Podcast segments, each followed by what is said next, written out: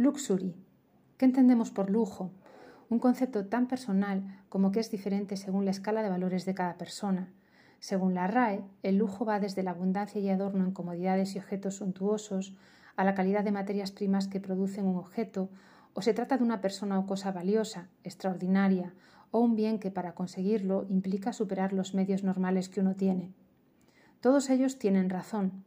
Contaba el rockero Miguel Ríos a Mercedes Milá en reciente entrevista que a lo largo de su trayectoria como cantante y personaje público no se había sentido muy bien en entornos de mucho lujo, de ostentación de riqueza, y que no comprendía cómo aquellos que lo tenían todo en el terreno material, desde su mirada, desde sus orígenes, quisieran tener aún más.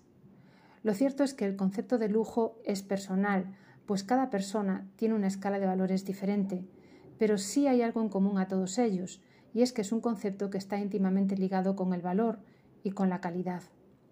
La calidad de las relaciones, la calidad del tiempo disfrutado, la calidad del trabajo desempeñado, la calidad de las cosas que nos rodean. Si volvemos a la RAE, la calidad se define como la propiedad o conjunto de propiedades inherentes a algo que permiten juzgar su valor. Quizás este sea el quid de la cuestión, el juicio de valor, pues un juicio, para que esté bien hecho, implica conocimiento.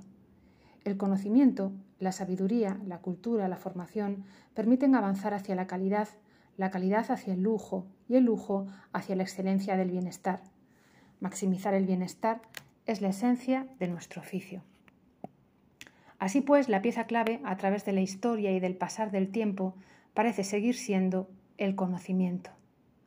Hoy rendimos tributo a una mujer con un gran conocimiento de su oficio, seguros de que éste abre las puertas.